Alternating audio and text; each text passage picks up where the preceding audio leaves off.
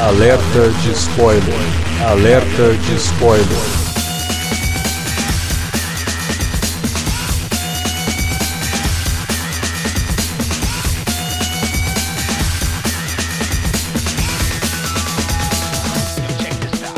Olá, amigos! Eu sou o Alexandre e esse é o Alerta de Spoiler. No programa de hoje vamos comentar Bohemian Rhapsody, o filme sobre a vida do Fred Mercury e sobre o Queen. Né? É até engraçado que a gente normalmente não faz alerta de spoiler de biografia, porque em biografia não tem spoiler, né? Mas vamos lá, vamos falar desse filme. E para comentar Bohemian Rhapsody tá aqui o Davi Garcia. Pois é, vamos ver se, se a gente rock isso aí, né? Pô, a, piada, a piada é péssima, mas não podia deixar passar essa oportunidade. É. Desculpem os ouvintes aí. É isso então, hoje tô, só, só tá o Davi por aqui, os outros membros não tiveram tempo de assistir o filme, quem teve tempo tá cobrindo o Festival do Rio, né Felipe? A gente manda um abraço aí pro Felipe, ele volta no próximo podcast, eu acho. E é isso, vamos falar de Bohemian Rhapsody, logo depois da vinhetinha, não sai daí. Você curte os podcasts do Cine Alerta e quer ajudar a gente a manter esse conteúdo no ar? É muito fácil. www.padrim.com.br barra Cinealerta. Entre lá, dê uma olhada nos planos que temos à disposição e nos ajude. Como um dos nossos colaboradores, você ainda pode participar de hangouts, de sorteios mensais e de um grupo secreto no Facebook, onde você pode dar críticas, sugestões de pauta e muito mais. www.padrim.com.br padrim.com.br barra cinealerta. Entra lá, é rapidinho e você pode ajudar a manter o Cine Alerta no ar com esse conteúdo que você gosta. Fique agora com o podcast.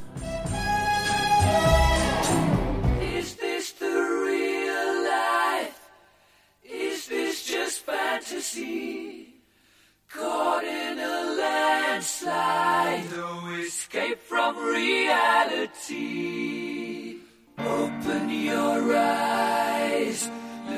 Up to the skies and see. I'm just a poor boy, I need no sympathy. Because I'm easy come, easy go, little high, little low. Any the wind blows doesn't really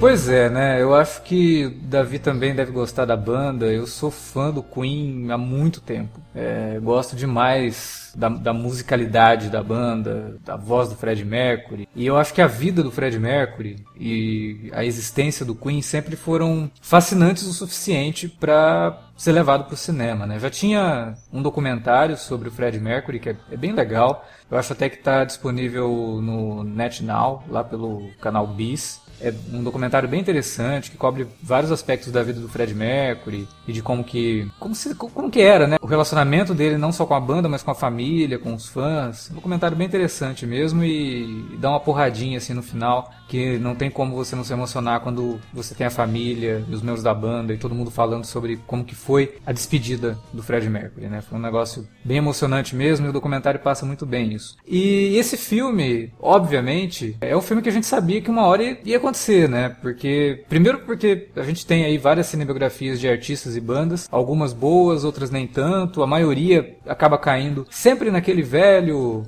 clichêzão, né, de cinebiografia, não só de banda, mas no geral. E essa em particular, ela é uma que rendeu muita discussão, né? Porque ela está em pauta desde 2010, quando o próprio Brian May, que é produtor do filme, uh, havia anunciado que faria né, um filme sobre a vida do Fred e sobre a banda. Inclusive, na própria entrevista, ele já tinha lançado que o Sacha Baron Cohen faria o Fred Mercury. E que o Peter Morgan, que roteirizou A Rainha e o Frost Nixon, iria escrever o roteiro. Nessa época também, muito se falava né, de tudo, toda essa questão do Sacha Baron Cohen, depois começou a surgirem nomes que poderiam dirigir o filme, até o David Fincher surgiu como candidato para dirigir o filme, logo depois o Tom Hooper, e ainda bem que isso não aconteceu. Mas um dos diretores que acabou entrando no projeto em 2013 foi o Dexter Fletcher. Dexter Fletcher é ator e dirigiu algumas coisas nos anos 90 e anos 2000 e acabou sendo cogitado ali Na verdade, estava quase certo de que ele faria o filme. Passou um tempo, Dexter Fletcher saiu do filme por é, problemas criativos lá com os produtores e tal. O próprio Baron Cohen também é, foi demitido, ou sei lá se foi demitido, ou simplesmente saiu também, porque estava demorando muito para fazer, o cara tinha mais coisas e acabou é, entrando em conflito com projetos e saiu do, do, do, do filme também. Em 2015, né, mais um capítulo dessa novela. É, o filme finalmente ganhava um título, que sim, seria Bohemian Rhapsody, ele ainda não tinha né, esse, esse nome. E que finalmente, em 2016, saia a notícia de que o Brian Singer estaria conversando para iniciar ali as, a, a pré-produção do filme. E o Rami Malek faria o Fred Mercury. Pulando para um ano depois, 2017, o filme finalmente começa a ser rodado, em setembro. E em dezembro é anunciado que o nosso desafeto, né, o Brian Singer, que a gente elogiou tanto pelos trabalhos dele em vários filmes, como Suspeitos e na própria filmografia dos X-Men no cinema, principalmente com o primeiro e segundo filmes, mas que nos últimos anos acabou caindo a máscara do cara como um sujeito com denúncias de, de abuso sexual de menores, um caso extremo e que pode ter causado um, sei lá, um surto psicótico no cara que fez com que ele fosse demitido em dezembro de 2017 da direção do filme, porque ele simplesmente desapareceu do set de filmagens. E ele foi substituído pelo Dexter Fletcher, que lá em 2013, né, 2000, a partir de 2010, estava sendo contado para fazer o filme. E aí o Dexter Fletcher finalizou o Bohemian Rhapsody, começaram a sair os trailers, alguns trailers até deixaram a gente assim um pouco empolgadinhos, né, porque parecia legal, o Rami Malek por mais que em alguns momentos ali ainda tem alguns vícios de Remy Malek, estava até parecido com o Fred Mercury, e a oportunidade de a gente ver essa história no cinema finalmente chegou na última semana.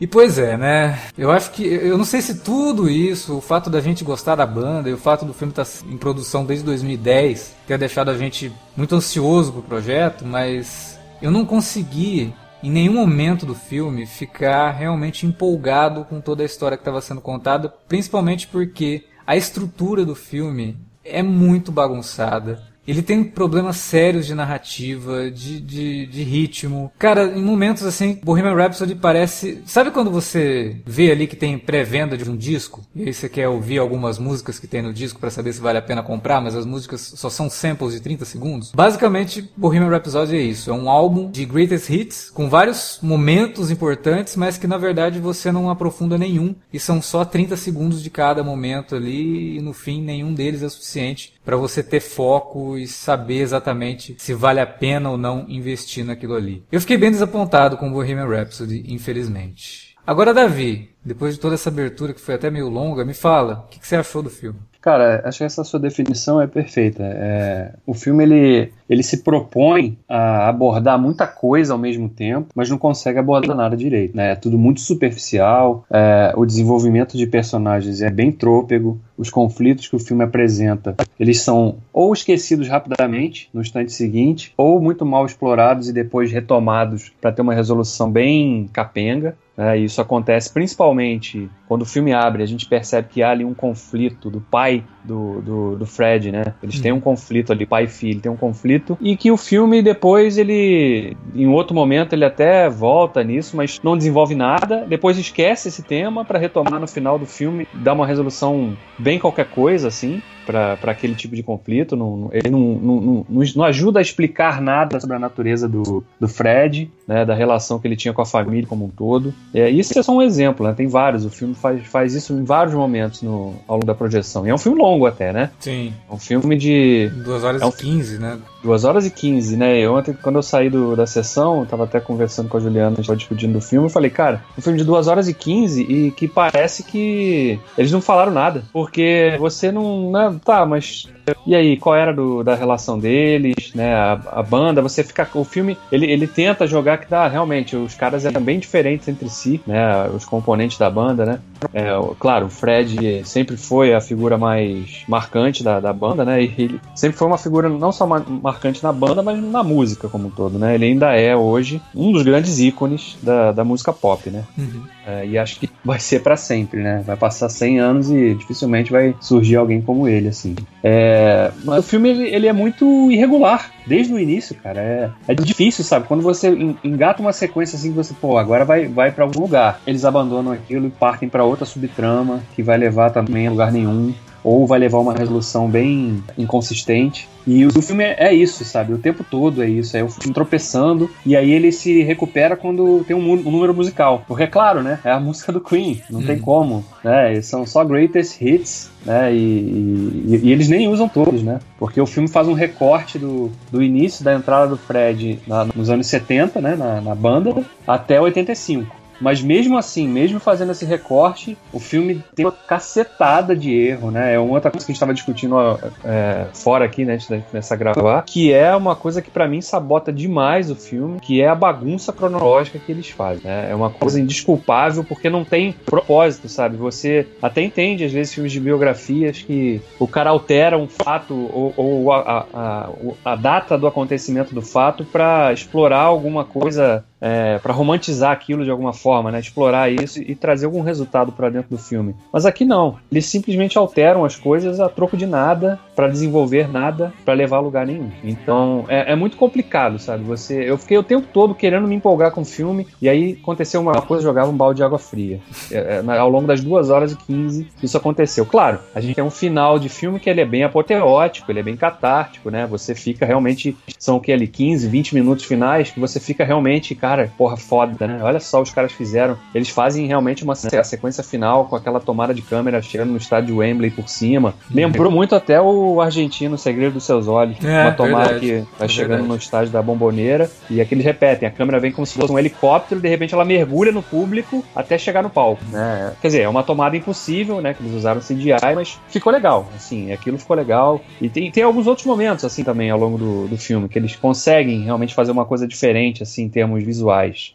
Mas só, só isso não basta, né? Tem que ter história, tem que ter desenvolvimento, tem que ter um roteiro mais amarrado, mais coeso, mais coerente. As atuações, embora a caracterização de todos ali eu tenha gostado bastante, né? O, o, o Malek tá realmente bem parecido com o Mercury. É, os é. outros membros da banda chegam a ser, assim, assustadores o, o quanto parecido eles estão, né? Principalmente o Roger Taylor e o, e o, Brian May. Assim, toda vez que eu olhava pro Brian May, eu tava vendo o Brian May. Era uma Exatamente. coisa impressionante. É, tava é. bizarro.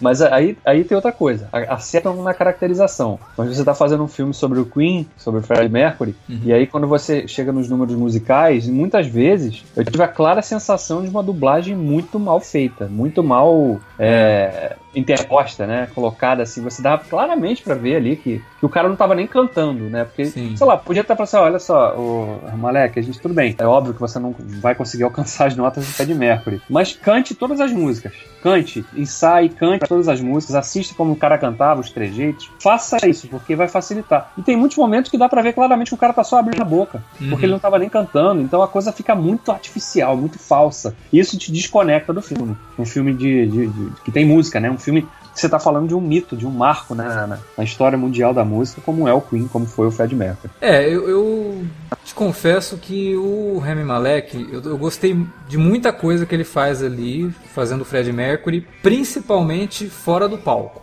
É, gosto do que ele faz com o Fred Mercury nos bastidores, mas quando ele está no palco, não só essa questão de realmente parecer que ele está sendo dublado, aliás, parecer não, né? Transparecer que ele está sendo dublado, uhum. é, os, os movimentos que ele faz me parecem um pouco caricatos. Não me soam tão naturais como composição do Fred Mercury. Me soa realmente um tanto caricato e não me convence tanto. E é aí que eu falo que em algumas, alguns momentos é o Rami Malek sendo o Rami Malek e não consegue muito ser o Fred Mercury. Outra coisa que me incomoda nele também é que o Fred, apesar de não ser um cara alto, toda vez que você vê imagens do show do Queen, parece que o Fred tem 3 metros de altura. Porque ele realmente se impunha no palco de uma forma como poucos conseguem. É, tinha uma presença que você pode comparar com a presença de um Mick Jagger, sabe? Que você vê no palco também, parece que é gigantesco.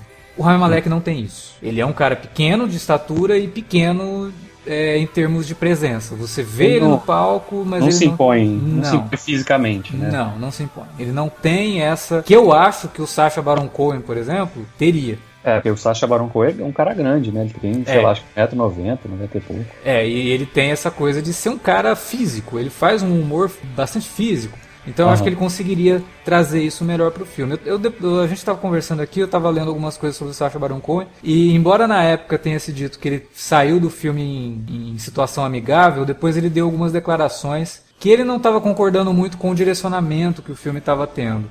Porque no roteiro original do Peter Morgan, parece que o filme tinha uma característica um pouco mais pesada e adulta. E aí no meio da toda a discussão que começou a ter ali sobre a produção, tanto os membros do, da banda quanto o pessoal da produção achou que o filme deveria ter uma pegada mais família para que o filme fosse mais acessível. E aí parece que o Sacha Baron Cohen não gostou de, muito disso. E aí começou a discutir com os caras e tudo mais e acabou abandonando o projeto. Isso talvez tenha influenciado essa nossa visão de que o filme poderia abordar certas coisas, mas que ele não aborda. E também pelo fato de que depois que o Peter Morgan saiu como roteirista, entrou o Anthony McCarthy, que é roteirista também de filmes indicados a Oscar, né? Mais recentemente aí o Destino filme, de uma Nação. Destino de uma Nação, né? O filme sobre o Winston Churchill, que a gente criticou bastante esse ano, né? Quando foi falar sobre o Oscar. E você percebe muitos problemas que já estavam lá no Destino de uma Nação, em termos de criar piadinhas em cima de algumas coisas e fazer bobagens assim para tentar despertar a atenção do público, mas com clichês que já tem muito lá no Destino de uma Nação, ele faz a mesma coisa. Parece que é a fórmula dele de escrever roteiros, fazer piada boba, né? Como eu tinha comentado lá no Destino de uma Nação, que em determinado ponto do filme eu fiquei imaginando quando que o Winston Churchill apareceria sentado numa privada, decorando um texto. E isso acontece no filme, eu falei, meu, eu não acredito, né? Eu, eu- eu pensei nisso porque o filme estava indo por um caminho ridículo, e aí realmente tem a cena. E nesse ele tem vários momentos ali, tem uma piada em particular que eu achei ridícula, porque tira você do filme, e é uma das coisas que eu mais critiquei também quando a gente falou de filmes superestimados, e eu citei o Forrest Gump por conta de algumas citações que, ele, que o filme fazia, de fazer o John Lennon aparecer falando frases das músicas que ele né, iria compor anos depois e tal. E isso acontece em alguns, alguns momentos do, do Bohemian Rhapsody, e no momento que mais me incomodou é uma cena envolvendo o personagem do Mike Myers, né, que é o Ray Foster, que é um executivo da EMI, que ele tá numa reunião com a banda, a banda apresenta para ele as músicas do álbum A Night of the Opera, né? Principalmente Bohemian Rhapsody, falando que aquela tinha que ser o single. E ele não aceita de forma alguma, e ele fala: "Não, não, vamos colocar I'm in Love with My Car". Essa sim é uma música que a molecada vai colocar no carro e bater cabeça. Falei, cara, eles não fizeram o Mike Myers fazer citação a uma cena do filme Quanto Mais Idiota Melhor. que é a cena antológica do Quanto Mais Idiota Melhor que tem Bohemian Rhapsody com o personagem do Mike Myers batendo cabeça dentro do carro ouvindo a música. Sabe, esse é o tipo de coisa que, cara, você não faz no filme se você tá querendo se levar a sério, sabe? E eu acho que o filme tenta se levar a sério, não é uma paródia, não é uma comédia. né? Então esse foi um momento assim que hora que acontece, eu, porra, não acredito, cara, que texto pedestre, né? De qualquer forma, E é, o cara deve ter se achado um gênio, né? Ah. Essa. Precisamos. Tipo- Não, esse personagem aqui eu vou escrever pro Mike Myers, que ele vai inclusive fazer esse personagem e trazer pra gente uma dentadura pro, pro Rami Malek fazer o Fred Mercury, né? Ah. Porque a dentadura também me, me tirou um pouco de. de É, e você. Esse negócio da, dita- da ditadura aí. Porra. Da dentadura. Porra, é, tá, tá complicado. Esse negócio da dentadura que você percebia claramente em alguns momentos que o próprio Malek tava com dificuldade pra falar, às vezes até, cara. Não, não tinha a impressão que ela ia cair a qualquer momento. É, ele cara tá com a cheia, não consigo falar direito porque essa prótese tá muito grande. Porra, não, não, não tava, passaram cara. corega na dentadura dele. Tava esquisito, cara. Tava bem esquisito. Tava, tava esquisito mesmo. Eu, ela, várias vezes assim, ela me tirava atenção, porque dava a impressão que ela ia saltar pra fora da boca dele, assim, é, é muito estranho. Em termos de estrutura, muito me incomodou no começo do filme, como que tudo acontece muito rápido. É. Sabe, é, o primeiro show que o cara vai assistir é o show que o vocalista da banda se demite, e aí que ele chega lá, olha, eu sei cantar, e já canta, e você fala, nossa, que louco, né? É, e aí, de chega no- repente, no... dia seguinte, eles já estão lá, o John Deacon já foi contratado como baixista, a banda já formou. Falei, Uhum. É. caramba! E ele já conhece a, a Mary logo em seguida também, né? É, tudo assim, no mesmo show, né? No mesmo É. show ele já conhece a... Nossa, impressionante, assim, é tudo um- uma sequência. E aí eu já comecei a ficar preocupado. Putz, né? E aí, É. de repente, 20 minutos, né, o Roger Taylor, que é o baterista da banda, que é vivido pelo Ben Hard, já tem filho, cara. já tá casado, tem filho ali com meia hora de filme. Nossa, mas que salto maluco de tempo foi esse? Eles e eles começam a dar uns saltos temporais ali pra matar, né, a, a origem do Queen, que eu fiquei bem preocupado, porque realmente você não consegue se envolver com aquilo. A própria gravação do A Night of the Opera foi, foi algo que eu gostaria de ter visto mais. Porque é, o, o filme ele comenta certas coisas ali sobre a ideia de fazer uma. é, ah, vamos falar de Will Rock. Aí tem toda aquela reprodução da conversa do Brian May falando que ah, eu queria que tivesse uma música que o público pudesse participar. Cara, o Brian May conta essa história em qualquer documentário sobre o Queen. Uhum. Tá, tá lá no documentário que fala sobre o álbum, da onde vem essa música, tá no documentário sobre o Fred Mercury. Ele sempre conta essa história, a gente ouviu essa história várias vezes, não precisava daquele momento ali, sabe? Se vai dar esse momento também, dá um, motivo a mais para ter isso, essa repetição de, de, de história. E, e, aí você vê a gravação do, do A Night of the Opera passa tão batida, batida né? sabe? Só a gravação do, de Bohemian Rhapsody, que é, é, um pouco. que dão ali um. Também é, porque o nome do filme é Bohemian Rhapsody, né? É, também não. não dava para simplesmente passar por cima, mas por exemplo, toda aquela questão deles gravarem, a caixa de som passando de um microfone para o outro, uhum. poderia ter dado um contexto melhor para aquilo, para poder valorizar a forma quase artesanal como eles fizeram esse álbum, numa época que você não tinha os recursos que você tem hoje. Sabe, valor, já que o filme não é, e desde o começo eles estão falando sobre isso, não é um filme sobre o Fred Mercury, é um filme sobre a banda Queen, valoriza o trabalho da banda. Né? E, sinceramente, faltou isso. Faltou valorizar o trabalho da banda como um conjunto, como a, as criações que eles tinham. Parece que tudo surge do nada, sabe? Ah, eu criei aqui a Me Love It My Car. Ah, não, eu criei aqui tal música. Precisa entrar essa música, assim.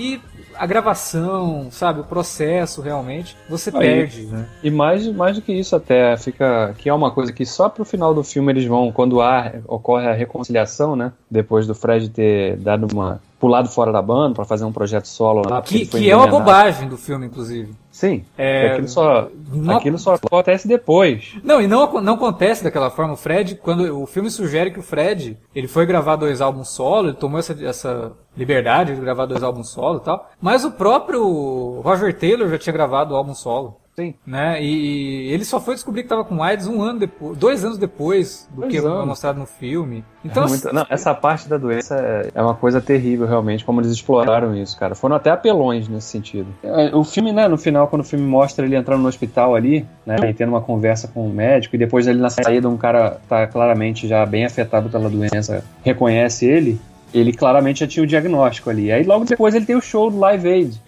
né, que foi em 85. Uhum. É, ou seja, e quando o show começa, você vê claramente que ele tá. Inclusive o filme tenta jogar isso, pô, olha só como o cara já tá debilitado. Porque ele não, as primeiras notas do Bohemian ele dá uma, uma, uma falhada. É, porque né? quando ele vai ensaiar com a banda, ele não tá conseguindo cantar. Porque naquele mesmo ano ele, ele veio pra, pro Brasil, fez o show no Rock in Rio. Que o filme também dá uma zoada legal nessa passagem do Queen pelo Brasil. Isso daí, meu Deus, cara.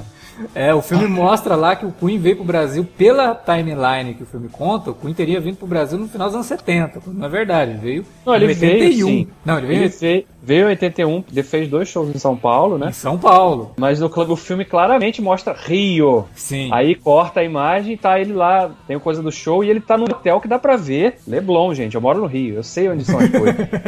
Aquilo é no Rio. Então eu vi até algumas pessoas defendendo, falar, ah, mas é, é se eles fizeram assim, é, quando ele volta para casa e tá mostrando pra Mary, pô, aquela, aquele mar de gente cantou a música que eu fiz, né, pra, né, eu nem sabia se eles estavam entendendo que eu tava cantando, mas eles cantaram, né, aí mostrou. E mostra uma cena do Rock in Rio, inclusive. Do Rock in Rio, claro que é o Rock in Rio. As pessoas falam, não, mas é que eles fizeram uma, uma junção dos shows de São Paulo, é que você, gente, apareceu Rio escrito antes da, da sequência começar. Sim. Não tem como, aquele show aconteceu em 85, quando o Fred, inclusive, já tinha cabelo curto, bigode, ele já tinha o visual que a gente mais lembra dele, assim. Não, inclusive, é. quando eles vieram para São Paulo, o Fred já tinha bigode. Ele já é. não tava com aquele visual que mostra ele ali. Mas isso é preciosismo, vai, é preciosismo, tudo bem. É, pode é ser, pode ser, mas... Mas, assim, mais ou menos, cara, vamos lá. Porque o show do Rock in Rio ainda é um dos maiores shows de público da banda. Sim, na história não. Foi histórico, não foi histórico. Então, exatamente. Então você não pode pegar um show histórico e jogar ali. Ah, esse show histórico aconteceu cinco anos antes, tá? No nosso filme.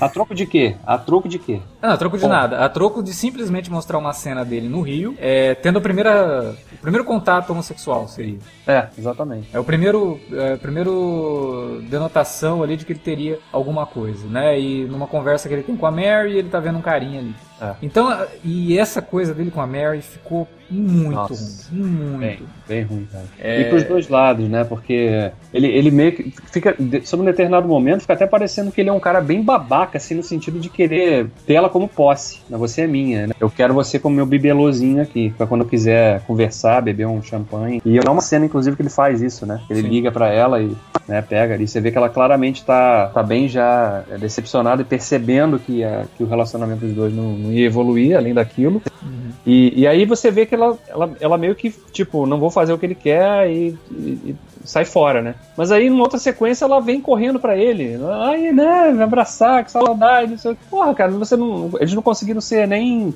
coerentes com o personagem, sabe? Não, é, essa sei, atitude dela, história... essa atitude dela de abraçar e manter amizade é a correta, né? Porque não, eles, ficaram, eles eram amigos mesmo, assim, até o sim. fim. É, inclusive ele deixou tudo dele para ela, né? Pois é. Mas o que me incomoda nisso tudo é que tentam desenvolver o relacionamento dos dois, mas é um relacionamento que você não, não investe nesse relacionamento. Você não é. se preocupa. Quando ele tá lá e começa a não ligar mais para ela, você também não liga. Pois é. Você, você, chega um momento do filme que você até esquece que ele ainda é casado com ela, ou que ele vai, mora com ela. É. Né? Então, realmente, todo esse desenvolvimento dele com a Mary é, é, bem ruim. Que é uma coisa que acontece também com essa questão dele descobrir que tem AIDS. Porque, cara, esse negócio, ou você trata do negócio ou você não trata. Como o filme estava querendo ser é, família, acessível, hum. eles não quiseram botar dedo na ferida em nada. É. E por conta disso, o filme em alguns momentos acaba soando até um pouco preconceituoso com a questão da AIDS, de mostrar aquilo como consequência de uma vida desregrada, e aí como, é. Não, como eles, punição, né? Ele, que é um... bem,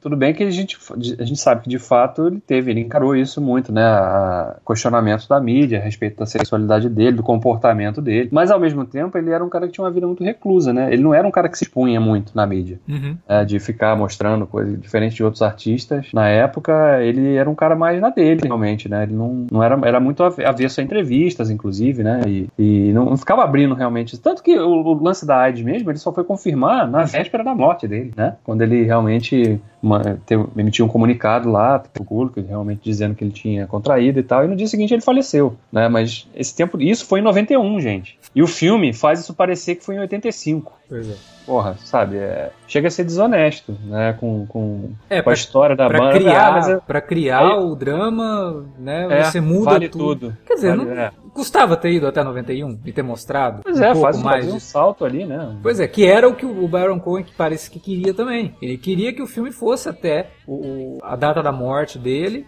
mas é. quiseram pegar, tudo bem, não vejo problema de você pegar o show do Live Aid como base para você criar todo o filme. Tem uma uma minissérie do Frank Sinatra que faz isso muito bem, que é pegar o show que ele fez de retorno, já mais velho, no Madison Square Garden. Ele entra, vai, vai entrar no show e aí o filme volta lá para quando ele era jovem e aí vai contando toda a história dele. Ótimo! De novo, o Women Rhapsody faz a mesma coisa com o show do Live Aid, então você vê que nem é uma ideia tão original assim. Eu não é. vejo problema disso acontecer, mas então não fala da AIDS, não quer falar da AIDS, não cria todos esses problemas que o filme acaba criando simplesmente para ter que colocar ali e para chegar num ponto e falar, ah, ele teve AIDS, mas continuou vivendo mais sete anos aí, né? Seis anos. E uhum. beleza, tudo bem. Aí você sabe que durante esses seis anos ele gravou com a banda, gravou um último álbum que é o Inuendo, que é um álbum bem de despedida mesmo, e o filme termina tocando é, The Show Must Go On, que é uma música do Inuendo. Uhum. Né, que é um álbum que eles nem mostram sendo gravado no filme. É. Então é. tem todos esses, esses, problemas de cronologia que realmente atrapalham a experiência, principalmente quem já sabe da história da banda e quem não sabe vai ter uma ideia errada do que foi a história da banda.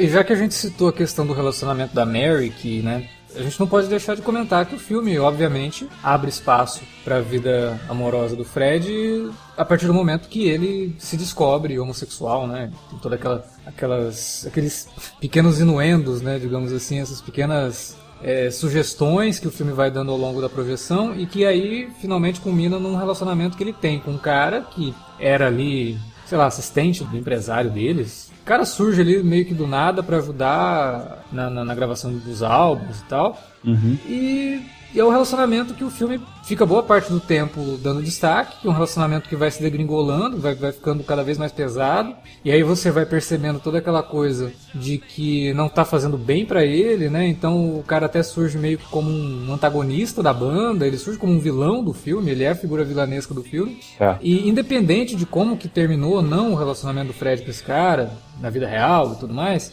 o filme usa tudo isso durante todo esse tempo, e aí aquela questão da AIDS, que é colocada no filme de uma forma até meio punitiva pro personagem do, do Fred, porque de repente ele tá vivendo uma vida desregrada, com, com drogas e é, quando ele quis, né? quando, ele, quando ele quis abandonar o relacionamento heterossexual, quando ele quis abandonar a banda para de repente seguir uma carreira solo, é. aí parece que a vida dele piora por, por, porque ele se descobriu gay. Então é até complicado, né? O filme. Sim fica até suando moralista, né? Um filme feito pela tradicional família brasileira, talvez.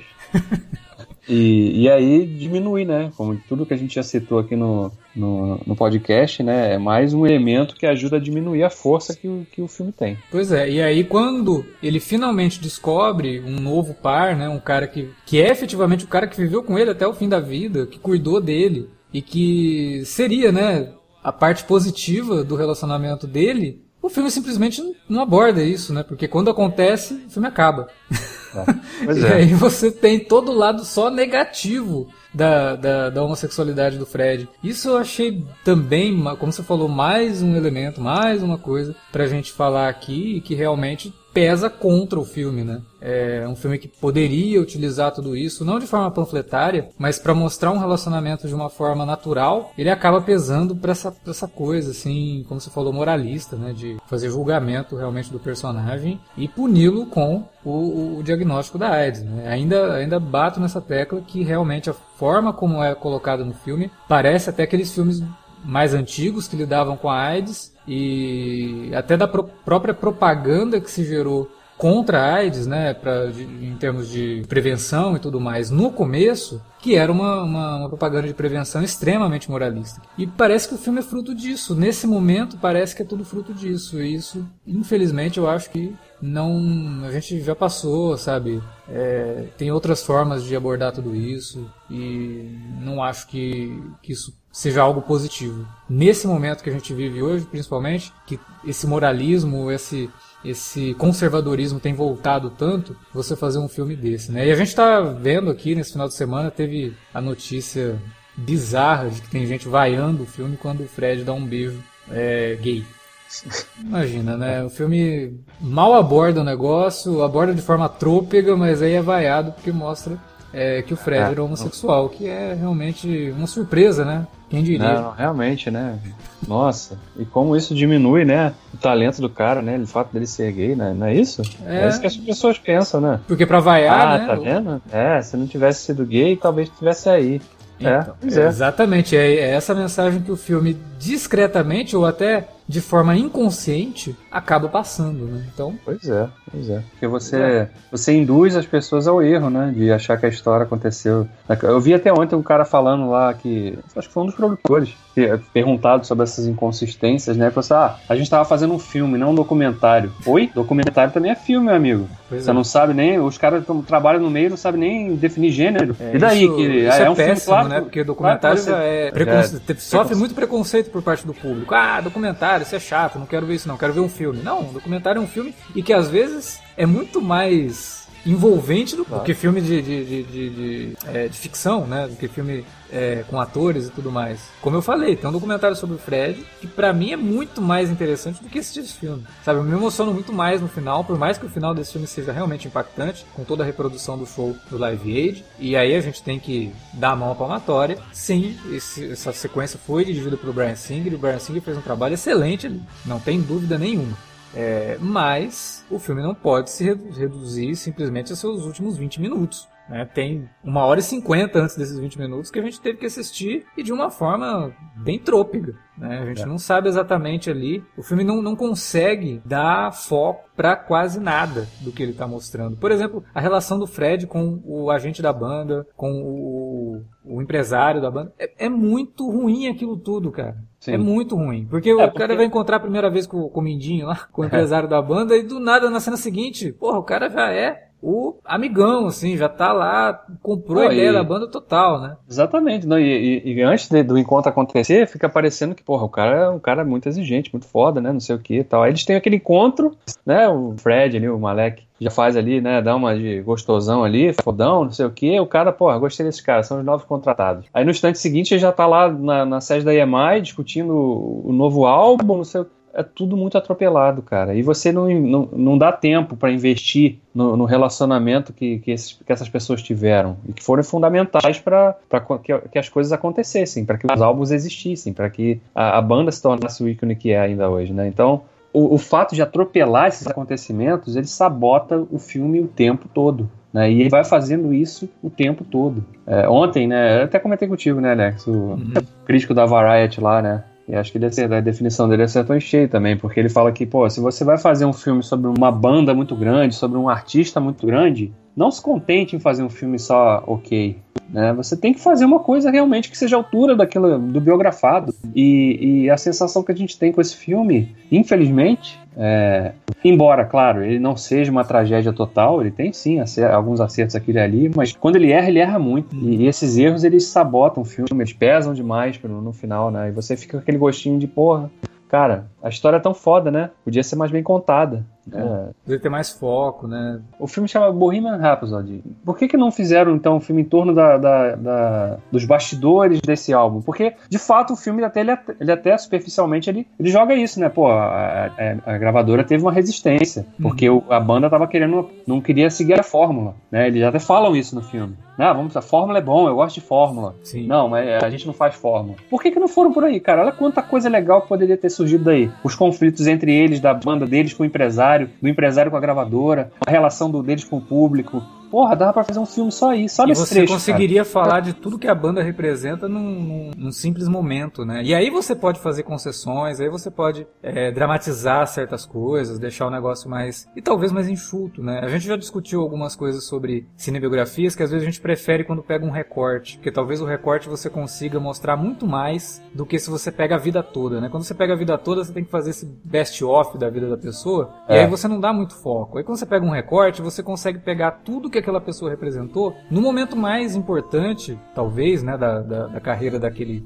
daquele biografado. E tem um filme sobre banda que eu acho insuperável em vários aspectos, é, tanto cinematográfico quanto em como os atores investiram para fazer o filme, que é o filme do Doors. Oliver Stone. Do Oliver Stone.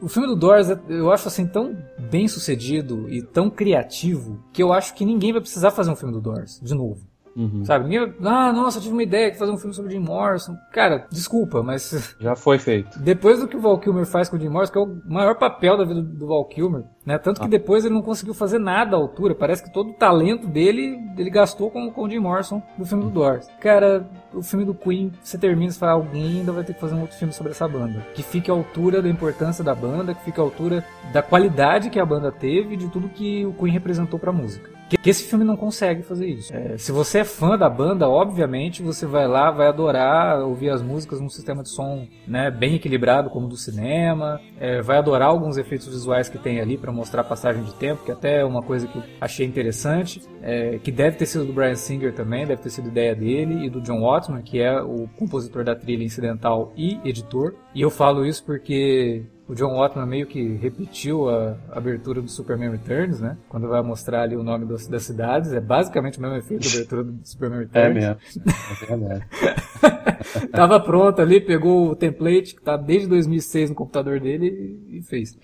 É, enfim, eu acho que ainda vai precisar de alguém pegar o Queen para fazer um, nem que seja agora para fazer sobre os últimos anos do Queen mas para mostrar a grandiosidade da banda e a qualidade musical da banda de uma forma mais justa e que mesmo tendo o envolvimento do Brian May ali, cara, talvez o envolvimento do Brian May tenha sido um dos problemas. Você tem um cara que viveu tudo aquilo e querendo colocar tudo. Talvez tenha sido esse o problema também. Talvez o Brian May tenha dado muito pitaco e sabe quem trabalha em agência sabe disso, né? Quando o cliente resolve fazer direção de arte na, no trabalho que você fez, é complicado, porque o cliente ele quer que não, não, ó, meu logo eu preciso que fique grande. Não, não, precisa colocar um monte de informação aí, fica aquela coisa poluída, né? Cheio de coisa e ninguém consegue identificar qual é a, o assunto mais importante de um panfleto ou até de um VT para pra TV. Pode ter sido esse o problema. O Brian May tava ali envolvido no negócio, ficou dando pitaco pro roteirista. Não, não, tem que colocar isso aqui. Ah, não, eu quero que conte essa história aqui. Não, não, conta essa aqui também. Ah, não, ah. isso aí não, não, conta isso aqui. Né? E aí, de repente, fica esse filme coxa de retalhos aí, cheio de momentozinhos que não conseguem passar exatamente aquilo que é o que eles gostariam de passar.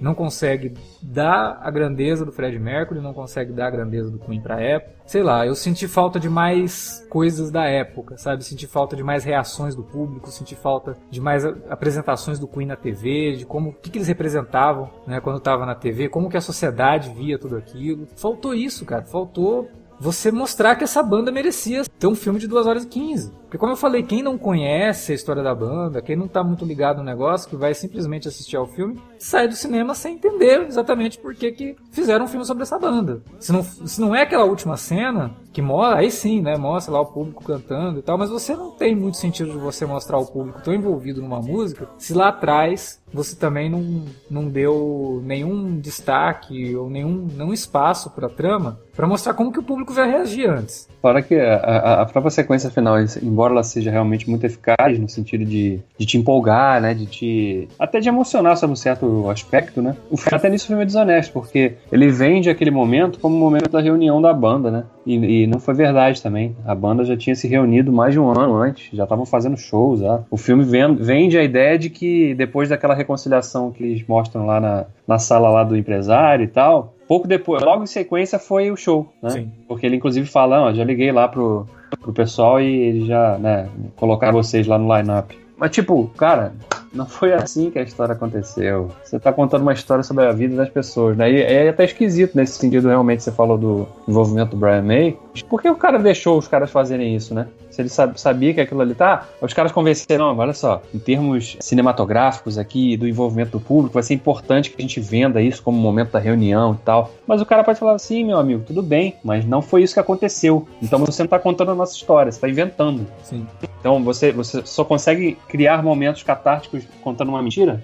Então você tem que fazer um filme de ficção. O nome da banda tem que ser, sei lá, King a banda, vamos fazer um show, um filme sobre banda King. Aí muda, sei lá, é, em vez de ser Fred Mercury, Fred Moon. Sei lá, cara. Aí não conta a história dos caras, porra. Se você vai ficar alterando os fatos só para você criar um momento de que o público vai abraçar aquilo, se sentir realmente. Não, mas é. o pior de tudo isso é que, mesmo mudando a história, mesmo fazendo tudo isso, você não consegue ter essa, essa catarse ah, toda. Não é. é. a catarse toda para mim no final do filme não é porque representa a fictícia reunião da banda. Para uhum. mim aquilo é catártico porque eles conseguiram reproduzir um show do Queen praticamente no, na, to, na totalidade, que foi o show do, do Live Aid, que durou realmente 20 minutos. E fez isso muito bem. É muito bonito ver tudo aquilo. Mas não porque naquele momento você. Nossa, olha a reunião do Queen. Não foi por isso que eu fiquei emocionado vendo a cena. Foi por ter praticamente assistido um show do Queen. Né? Eles reproduziram realmente o show do Queen. Uhum. Aí sim. Mas beleza, mudar para você ter um envolvimento dramático maior. Mas mudou e o envolvimento dramático não vem.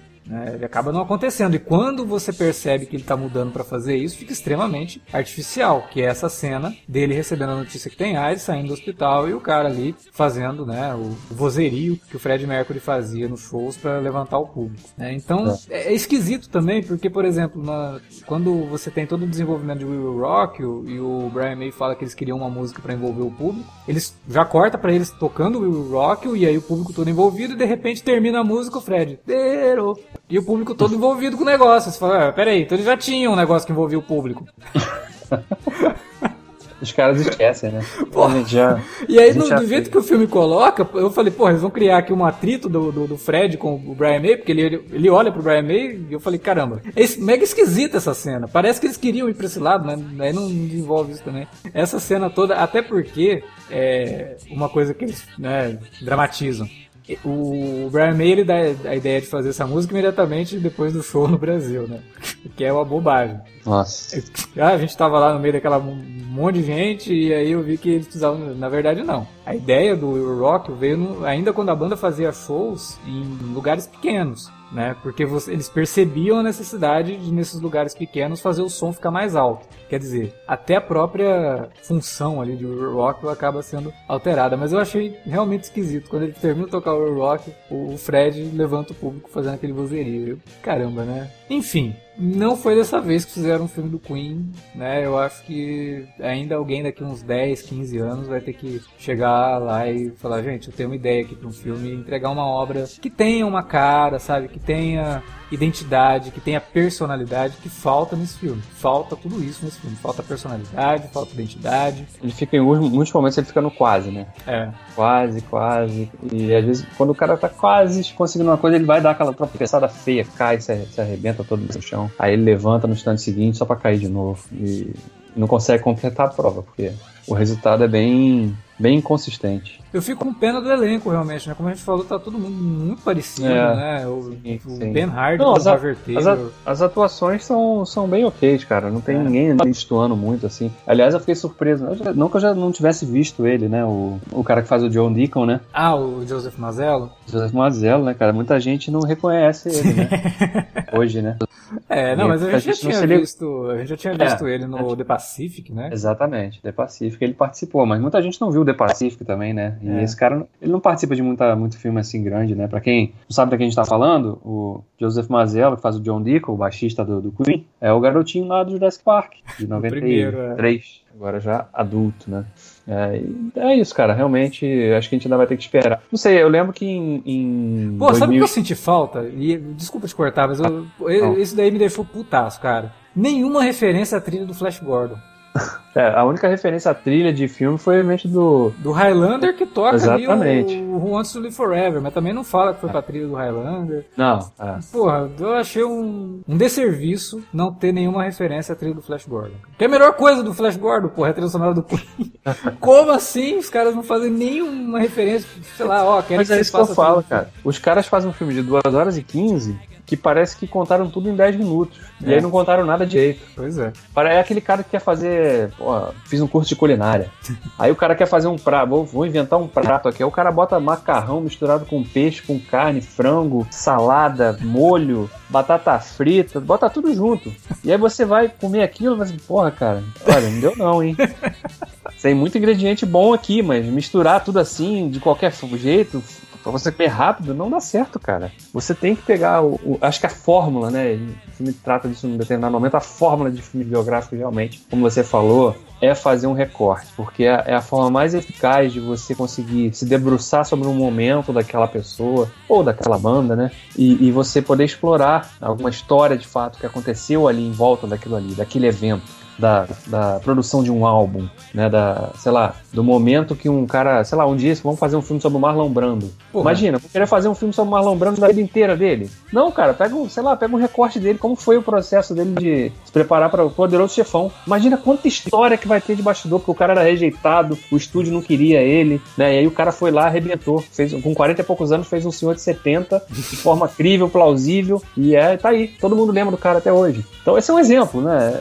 E tantos outros, né? Por exemplo, tava, quando você me cortou, eu ia falar porque teve aquele ano que fizeram dois filmes do Steve Jobs. É, um que é bem ruim com o Ashton Kutcher e o, e o outro que é com o Michael Fassbender. Muita gente nem viu o filme até hoje, né? Eu vi esse filme, cara. É um filme que eu gosto, é, porque ele faz justamente isso. Ele não tenta é, contar a vida inteira do cara. Ele, ele pega recortes assim mais isolados e é eficiente nisso, sabe? Ele é contido e ele explora isso. Ele, ele cria conflito, ele desenvolve conflito, explica relacionamento, importância do relacionamento, por que, que o cara era daquele jeito. Uhum. Então é isso que a gente quer ver no filme de cinebiográfico. Pelo menos eu, quando vou ver uma cinebiografia, eu quero ver isso, um recorte que conte um pouco mais de uma coisa que de repente a gente não sabe mesmo, que só as pessoas mais próximas, parentes e tiveram acesso àquilo e de repente resolvem abrir, né, e explorar aquilo de uma forma romantizada, mas fiel à verdade, né? Não precisa ser 100% fiel, claro, mas o mais, o, o mais próximo possível disso, para ser até para ter respeito com o biografado, eu acho, né? Sim, sim. É, porque você no final, quando você termina de ver uma cinebiografia, você tem que ter, tem que terminar o filme ciente do porquê que aquele filme foi feito, do porquê que aquele personagem mereceu ter a vida contada no filme. Por mais que o, o, a carreira do Fred Mercury, a importância do Queen já justificariam isso, eu não acho que você saia do filme totalmente com essa ideia, sabe, de que olha, realmente o Fred, ele foi alguém único. Eu acho que o filme falha nisso. Ele, ele falha. E assim, você tem que. para você analisar isso, você tem que se despir daquilo que você já sabe do cara. Você sabe que ele foi único. Você não precisa de um filme para isso. Mas, de novo, muita gente vai assistir esse filme sem conhecer a carreira do Fred, sem conhecer um mínimo do Queen. Sim, existem pessoas que nunca ouviram Queen na vida, ou que ouviram, mas que não se ligam de que banda que é. Tem gente que nunca ouviu um Elvis Presley, tem gente que não conhece Beatles. Então, quando você faz um filme desse, você tem que fazer que, com que essas pessoas saiam do cinema entendendo a importância desses personagens. Eu não acho que esse filme faça isso com o Fred. Eu não é. acho que quem não conhece o Queen, quem não conhece nada da vida do Fred, saia desse filme totalmente certo do que, que é o Fred Mercury, do que, que foi o Fred Mercury, do que, que foi as inovações, o que, que foi a, a, união de estilos que o Queen propunha nas músicas. Eu acho que isso não fica claro no filme, não faz jus à obra do Queen, não faz jus à obra do Fred, a vida do Fred e, e a obra do Queen, sabe? É o que mais me desapontou no filme. É essa falta de foco e essa falta de dramaticidade suficiente para você comprar tudo isso. Como eu falei, a gente que é fã, a gente conhece a banda, a gente cresceu ouvindo, Cara, a gente não precisa disso. A gente não precisa de um filme do Queen para saber que o Queen era foda. Mas muita gente, e daqui para frente cada vez mais pessoas vão precisar disso, né? Essas pessoas estão aí. E precisa se dar valor para esses artistas, né? Porque eles ditaram regras, mudaram o status quo, né? fizeram as pessoas enxergarem música de uma outra forma, mostraram que era possível fazer coisas diferentes numa época que a música estava pasteurizada, você tinha ali a entrada da disco music que veio trazer, né, uma coisa pop ali que extremamente descartável e como que a banda abraçou isso em determinado ponto, mas você não consegue realmente ter essa ideia assistindo Bohemian Rhapsody. Tomara, como eu falei, daqui a um tempo, daqui uns 10, 15 anos, surja um diretor aí com, com visão suficiente, que não brigue com todo mundo, né, no, no, no set de filmagens e faça um filme focado, faça um filme direito sobre o Queen aí. Não foi dessa vez. Pois é, cara. Vamos ficar na torcida, né? Porque e eu vou ficar muito surpreso se esse filme foi indicado alguma coisa no Oscar, viu? Ah, mas não sei. Acho que Olha, cara, vai depender muito da é Fox, né? E aí a Disney agora tá por trás, né? Então. É. Não, o filme pesado, foi um né? sucesso, né? Teve uma abertura excelente, todo mundo aí elogiando a interpretação do Rami Malek, então isso tá fazendo muita gente pro cinema, que acabou fazendo com que o filme fosse realmente quebrasse recordes aí. Mas Cara, não sei. Se não, tirando o Rami Malek como provável indicado a melhor ator, que eu acho que não mereceria ganhar, mas a indicação eu até entenderia, não dá para indicar esse filme como melhor direção, não dá para indicar esse filme como melhor filme, não dá para indicar como melhor roteiro. Se tiver indicação e ganhar, seria uma nossa, cara. Mas o, o destino de uma nação também não tinha, foi, né? Então. É, pois é. Não, será que não tem nenhum político britânico aí que vai ganhar cinebiografia até o final do ano? Que aí, aí passa por cima, né? Porque nossa, realmente, cara, eu, eu não acho que, que merecia. Não, e, e, pior, né, cara? Eu tava vendo aqui o, o, roteirista do filme, que é o Anthony McCarthy, uhum. né, que fez aí o Destino de uma Nação, né? Fez o. Teoria de Tudo. Teoria de Tudo. É. Ele tá envolvido agora também, né, não tem data, não tem nada, mas ele tá envolvido na biografia. do John Lennon com a Yoko Ono. Ah, não. Não, não, não, não, não, não. Sério ah, não, cara, mas puta, nossa assim. Antes disso, ele vai, ele tá envolvido em outro que é uma, é uma biografia, do, não sei se é biografia ou se vai ser uma coisa ficcional mesmo, de um filme sobre o Papa. Agora, qual Papa, se ah. é algum Papa específico. Mas depois disso, pela, pelo, pelo IMDB aqui, ele tá lá, tá envolvido aí na, na pré-produção já desse filme. Bom, da, do, do Elton John não é dele não, né? do John acho que não. É, eu até fiquei na dúvida, talvez o o Mindinho volte no filme do Elton John, né? Porque eles, eles introduzem ele como o cara que também era o empresário do Elton John. Então podia ter um crossover aí.